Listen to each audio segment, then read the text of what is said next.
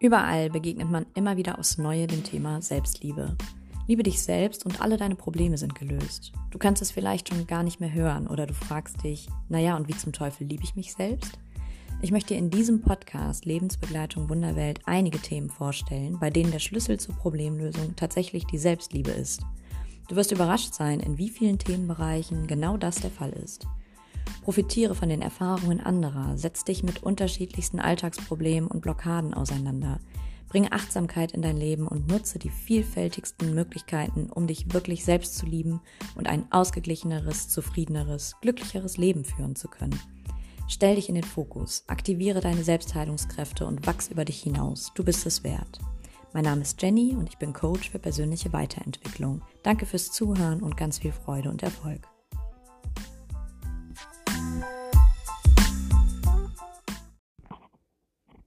Ein herzliches Hallo. In der heutigen Folge habe ich mich für ein Interview entschieden. Und zwar ist es so, dass ich im Leben und auch bei meiner Arbeit unbedingt einen ganzheitlichen Ansatz verfolge, was bedeutet, dass Körper, Geist und Seele Berücksichtigung finden. Und es gibt unheimlich viele Bereiche heutzutage, in denen genau das genauso gefragt ist, respektiert wird, beachtet wird und ein ganz wichtiger Bereich ist da die ähm, Homöopathie, die Heilpraxis.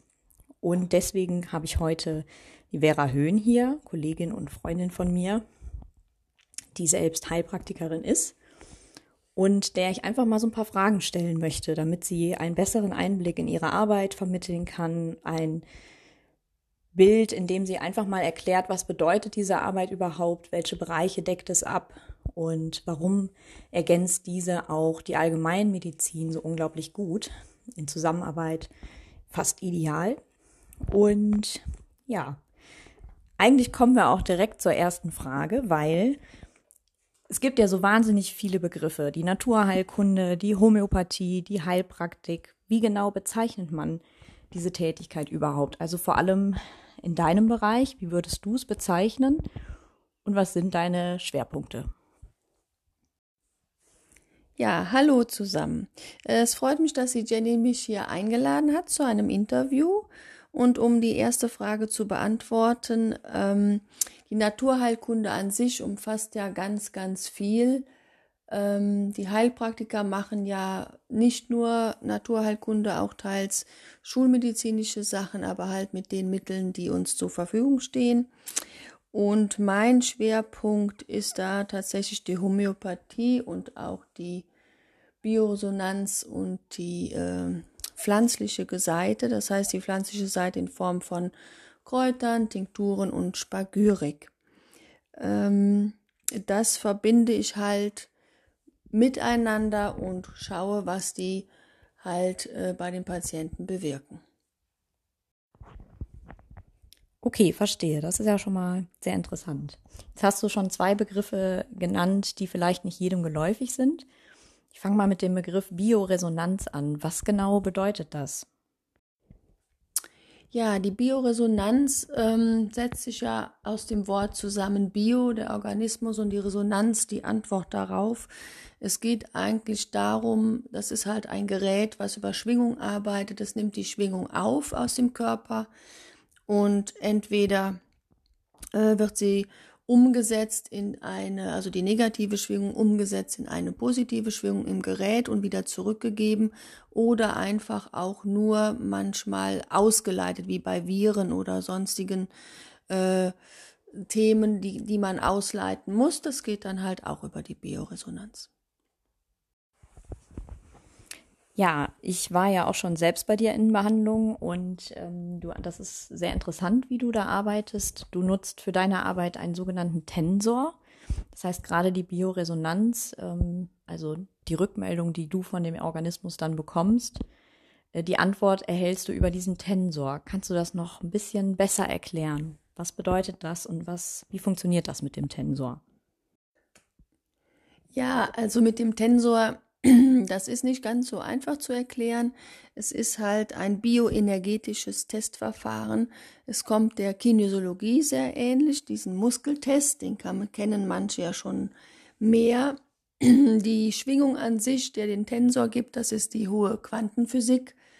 Und ähm, im Prinzip frage ich den Körper ab und die Schwingung, die der Körper daraufhin äh, ins Energiefeld schickt, den empfängt der Tensor und der Tensor äh, schlägt dann dementsprechend aus, wie die Schwingung ankommt. Also es ist ein, nur ein Instrument, um den Körper abzufragen.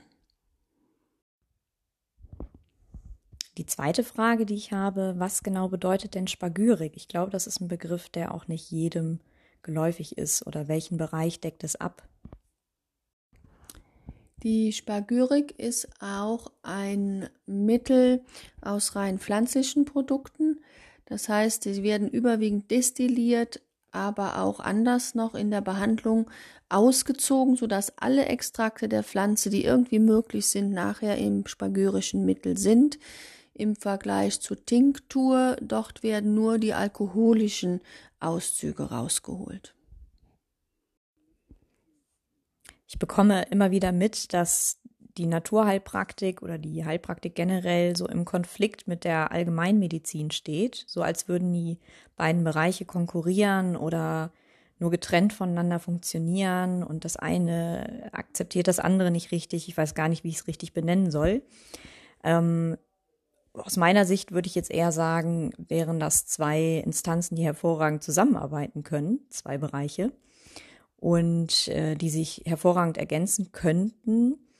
Ähm, erste Frage, wie siehst du das? Und gleich anschließen möchte ich auch, dass die Heilpraktik ja sowieso schon mal häufig einen schweren Ruf hat. Wie siehst du das aus deiner persönlichen Sicht und was denkst du, woran das liegt? Die Schulmedizin und die Naturheilkunde, das wäre sehr gut, wenn die zusammenarbeiten würden. Das wünschen sich auch ganz viele Patienten, ähm, weil man einfach dann noch gezielter und noch besser arbeiten kann. Es gibt leider zu wenig Schulmediziner, die da sich drauf einlassen, weil sie uns für unfähig halten. Ähm, das ist leider so. Ähm, natürlich gibt es bei uns auch immer welche, die äh, übers Ziel hinausschießen und halt nicht sorgfältig arbeiten, aber das sind wirklich recht wenige.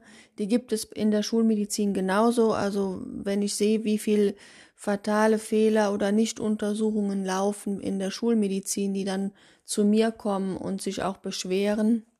Aber da wird, das wird nicht publik gemacht, es wird auch nicht irgendwie groß erzählt oder sonst was. Man müsste es eigentlich immer den Kassen melden. Äh, passiert nicht, wenn einer von uns, das heißt von den Heilpraktikern, was macht, dann sind das natürlich auch Extremfälle, die nicht gehen, die darf man nicht dulden. Aber viele denken auch, wir würden so in die Esoterik-Schiene rein äh, rutschen und so ein bisschen Voodoo-Zauber machen. Das machen wir natürlich nicht. Aber nichtsdestotrotz gibt es manche Bereiche in der energetischen Heilung, die trotzdem sehr gut helfen und auch heilen. Das heißt, es ist ja auch nicht dringend notwendig, dass jeder Arzt äh, zusätzlich noch eine homöopathische Weiterbildung ähm, absolviert und das im Gesamtpaket anbietet, sondern einfach, dass da mehr Kommunikation stattfindet und dass zwischen denjenigen, die ihre Bereiche jeweils anbieten für die Patienten, einfach ein besserer Austausch stattfindet? Würdest du sagen, da liegt so ein Schwerpunkt? Ja, genau. Also der Austausch müsste eigentlich viel besser sein, sowohl in den Hausarztpraxen wie mit unseren Praxen hier. Es gibt ja Schulmediziner, die sehr gerne naturheilkundlich auch arbeiten würden, sich aber nicht trauen wegen dem Kassensystem und äh, auch da ihre Probleme sehen im Verdienst, außer, außer sie nehmen Privatpatienten nur, das machen manche ja. Aber ähm, so prinzipiell uns einfach dulden und mit uns absprechen, das wäre schon eine große Hilfe. Die, die selber naturheilkundlich arbeiten, die schicken einen natürlich nicht zum Heilpraktiker. Das ist klar, weil sie selber ihr Geld verdienen möchten.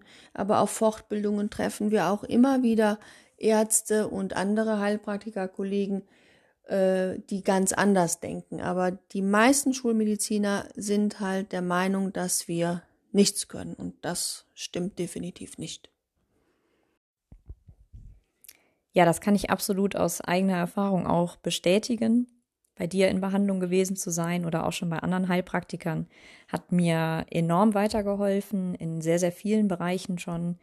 Und ja, auch da bin ich natürlich irgendwann auch an Punkte geraten, wo ich dann auch die Allgemeinmedizin wieder aufgesucht habe. Und naja, ich habe dann so meine Wege gefunden, wie das dann doch ganz gut zusammengearbeitet hat. Aber wäre natürlich wirklich schön, wenn das noch besser funktionieren könnte in der Zukunft. Jetzt sind wir auf deine Schwerpunkte noch gar nicht eingegangen. Was sind denn so die Schwerpunktbereiche bei dir? Hast du da welche oder ist es ein ganz breites Feld? Diese Frage ist gar nicht so leicht zu beantworten, weil ähm, von den Behandlungen an sich, was ich einsetze zur Therapie, hatte ich ja zu Anfang gesagt, sind es die Homöopathie und die Bioresonanz, die Spagyrik, die pflanzlichen Sachen. Das sind so die Hauptsachen, Blüten natürlich auch, also in dem Bereich. Ähm, Wenn es sein muss, gebe ich auch mal eine Infusion, das mache ich auch schon mal, aber das ist eher selten der Fall. Äh, mein Behandlungsschwerpunkt jetzt bezüglich Erkrankungen, ähm, den wollte ich immer legen. Ich wollte ihn auf Hormone legen, ich wollte ihn auch mal auf den Darm legen und auf den Bewegungsapparat. Das hat sich so nie ergeben, weil ich doch sehr, sehr ganzheitlich schaue. Das heißt, es geht keiner bei mir aus der Praxis, wo ich nicht auch die Psyche und die Seele hinterfragt habe, weil das einfach mit zur äh, Behandlung gehört. Ohne, ohne das nicht zu berücksichtigen, wäre aus meiner Sicht ein fataler Fehler.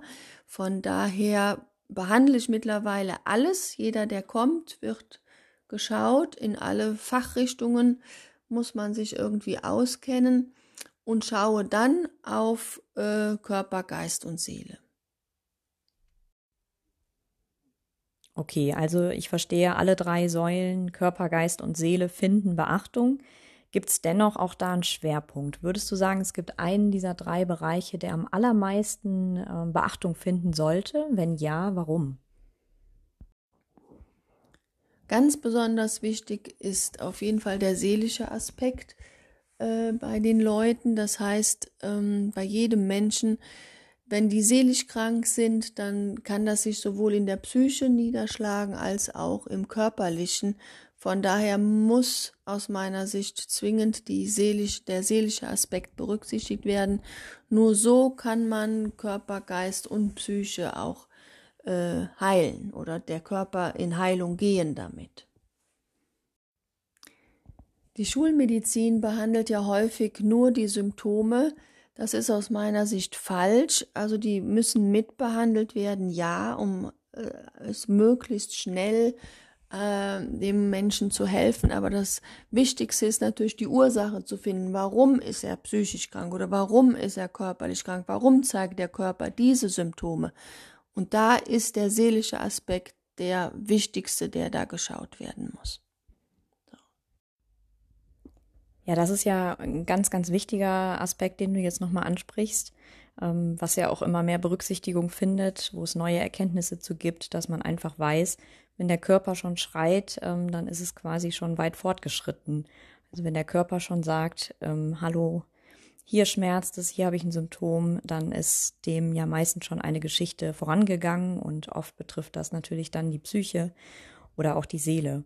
Das merke ich in meiner Arbeit ja auch immer wieder. Und ja, tatsächlich äh, sind es aber doch immer noch viele Menschen, die die ersten Signale des Körpers noch ignorieren und ähm, nicht so richtig wahrnehmen können und dann auch an einen Punkt kommen, wenn der Körper dann schon schreit, dass man eben so weit fortgeschritten ist, dass die Arbeit, das Ganze wieder aufzulösen und aufzubrechen, oft ein langer Prozess ist.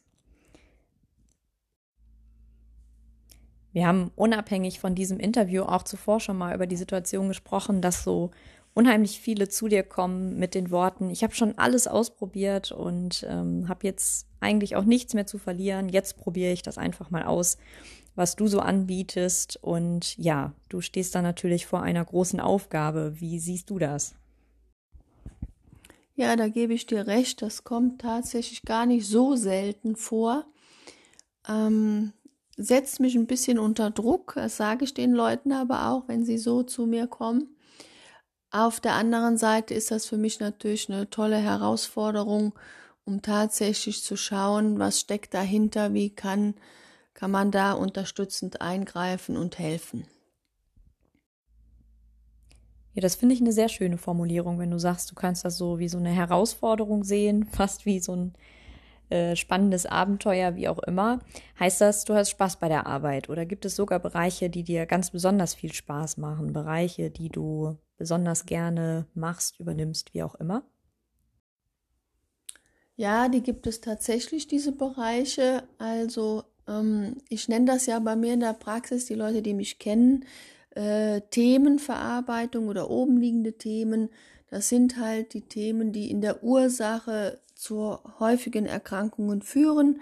Alte Geschichten aus der Geburt, aus der Schwangerschaft, aus dem Kindesalter, aus dem Jugendalter. Da, das hinterfrage ich halt und das ist wirklich sehr spannend und ähm, hilfreich auch für die Behandlung, um dem Körper da Heilungsimpulse zu geben. Ja, das ist auf jeden Fall auch nochmal ganz, ganz interessant, denn das geht ja dann auch schon in Richtung Selbsterfahrung für deine Patienten, wenn die dann so viel über sich selbst noch erfahren oder eben auch nochmal Themen hochkommen lassen aus der Vergangenheit. Ähm, da ist ja natürlich dann auch einiges beim Menschen los im Nachhinein, kann ich mir vorstellen. Ein ganz, ganz wichtiger Schwerpunkt meiner Arbeit und auch das zentrale Thema von meinem Podcast ist ja das Thema Selbstliebe, wo ich immer wieder merke, da zieht sich immer wieder die Schleife hin. Das ist ein ganz, ganz, ganz zentrales Thema für sehr, sehr viele Menschen. Und da würde mich natürlich jetzt noch interessieren, ähm, welche Bedeutung hat dieses Thema für dich aus deiner Sicht ganz persönlich oder auch in deiner Arbeit? Wie taucht die Selbstliebe oder das Thema drumherum bei dir auf? Ja, das Thema Selbstliebe ist natürlich ein ganz wichtiges Thema, auch in Bezug auf die Gesundheit, weil das ja ein seelisches Thema ist. Und wenn die Seele da nicht gesund ist, ähm, gibt es auf jeden Fall Symptome psychisch wie körperlich. Viele wissen ja auch gar nicht, was Selbstliebe ist. Also man muss es ja wirklich erklären, um es, um sie darauf hinzuweisen, wie wichtig das ist. Und von daher empfehle ich in meiner Praxis halt Affirmationen häufig oder halt entsprechende homöopathische Mittel, aber oft reicht das einfach nicht aus. Also es ist absolut spannend zu beobachten oder ich bekomme es ja auch wirklich immer wieder mit, dass ein Defizit in der Selbstliebe wirklich zu unterschiedlichsten Erkrankungen, äh, psychischen Themen und so weiter führen kann äh, weshalb es wirklich so zentral ist. Und ja, man kann da eben in den unterschiedlichsten Bereichen auch das Thema angehen und für sich Wege finden zu mehr Selbstliebe, um sich eben vor diesen gewissen Themen, die daraus resultieren oder sogar tatsächlich Krankheiten und psychischen Belastungen zu befreien. Wir haben da ja auch schon die Erfahrung gemacht, dass es je nach Ausprägung und je nach Thema ähm, sich auch anbietet, dass wir da zusammenarbeiten, dass dann einmal auf Gesprächsebene in meinen Terminen ganz, ganz viel passiert, in gewissen Trainings, Übungen, wie du schon angesprochen hast, Affirmation, Meditation und so weiter. Möglichkeiten bestehen, die Selbstliebe ähm, ja anzugehen, anzupacken, zurück zur Selbstliebe zu finden und interessanterweise ist das aber auch ein Bereich, den man hervorragend homöopathisch und unterstützen kann. Da macht die ganze Sache dann auch ein bisschen leichter und unterstützt es eben. Da gebe ich dir voll recht, Jenny, weil äh, jeder Mensch ist komplett äh, anders. Also wir gehen immer sehr auf die Individualität ein. Also man kann nicht sagen, dieses Mittel ist genau für diesen. Das macht die klassische Homöopathie. Ähm, da möchte ich mich so ein bisschen von abgrenzen. Es gibt ein paar Mittel, die kann man da so einsetzen, ohne dass man groß was weiß, sondern rein vom Lesen her. Aber jeder Mensch ist so individuell, dass man wirklich für jeden sein Konzept ausarbeiten muss. Und da bin ich sehr froh, dass ich mit dir zusammenarbeite, weil äh, viele brauchen vielleicht mal ein Globuli, aber auf der anderen Seite ist die Gesprächstherapie oder die Sachen, beziehungsweise die Sachen, die du anbietest in der Unterstützung deutlich mehr wert wie das, was ich anbiete. Von daher ist es wichtig, dass wir individuell gucken und nicht äh, jeden in den gleichen Topf stecken.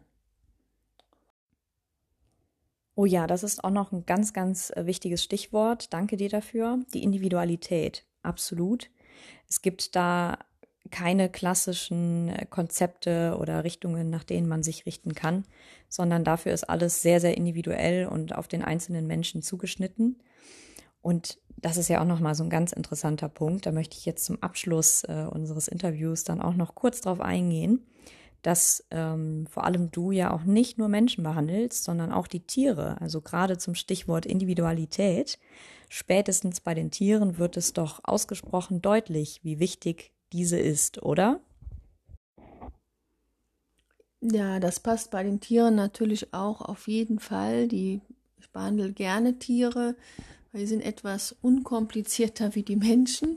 Aber äh, nichtsdestotrotz muss man auch dort Körper, Geist und Seele äh, behandeln. Das wird leider in der Schulmedizin bei den Tierärzten ja gar nicht geschaut.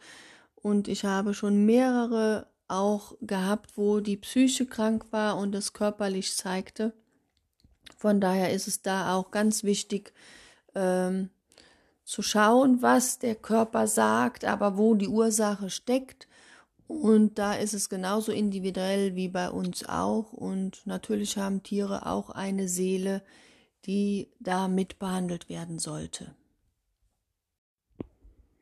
Ja, ist doch immer wieder schön, wenn sich zum Abschluss nochmal eine Schleife auch zum Beginn unseres äh, Gesprächs zieht. Denn auch bei den Tieren wird ja deutlich, dass die Homöopathie funktioniert und ähm, ja, dass man einfach merkt, die Tiere, die damit behandelt werden, ähm, da verbessern sich die Symptome und ähm, ja, ich denke, das ist dann Beweis genug für die, die immer noch zweifeln. Ich danke dir sehr. Ich finde es eine, eine sehr spannende Ansicht, die du zu deinem äh, Beruf hast. Du lebst ihn, äh, du weißt, wie sehr ich deine Arbeit äh, schätze und äh, dich als Menschen sowieso.